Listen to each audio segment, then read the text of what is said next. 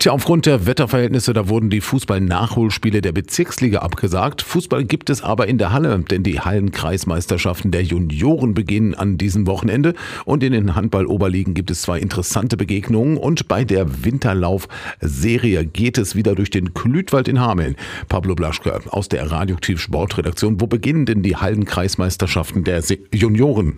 Nach einigen Problemen mit den Hallenkapazitäten können die bei den Junioren so beliebten Hallenkreismeisterschaften doch stattfinden.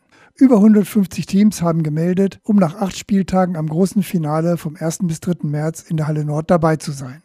Am kommenden Wochenende beginnen die E&D-Junioren die Hallenkreismeisterschaften in der hessisch-Oldendorfer Kreissporthalle. Beginn ist an beiden Tagen um 9 Uhr.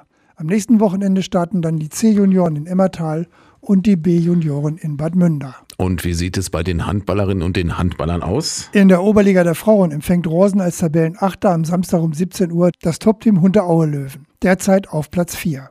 Im Hinspiel beim Saisonauftakt gab es eine hohe 17 zu 36 Niederlage. Trainer Oliver Dus hofft auf eine 60-minütige aggressive Deckung und konsequentere Chancenausnutzung in der Offensive.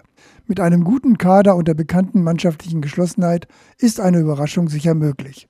Die Männer des VfL Hameln empfangen im letzten Spiel des Jahres als Siebter den neunten Fallersleben. Nach drei Niederlagen in Folge will Trainer Marc Siegesmund mit seinem Team zwei Punkte holen und dann befreiter in die sechswöchige Winterpause gehen. Gegen den starken Rückraum der Gäste ist aber eine wesentlich aggressivere Deckung als bei der Niederlage gegen Alfeld gefordert.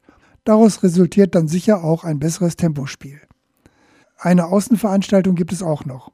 Der ESV Eintracht Hameln ist Veranstalter der 34. ESV Cross Winterlaufserie. Der zweite Lauftag ist der morgige Samstag. Start ist um 14 Uhr am Jugendgästehaus Finkenborn. Schülerinnen und Schüler laufen eine 2,5 Kilometer lange Strecke. Erwachsene und Jugendliche können zwischen 5 und 10 Kilometer Strecke wählen. Bei den derzeitigen Wetterverhältnissen ist das sicher eine anspruchsvolle Aufgabe für die Athleten.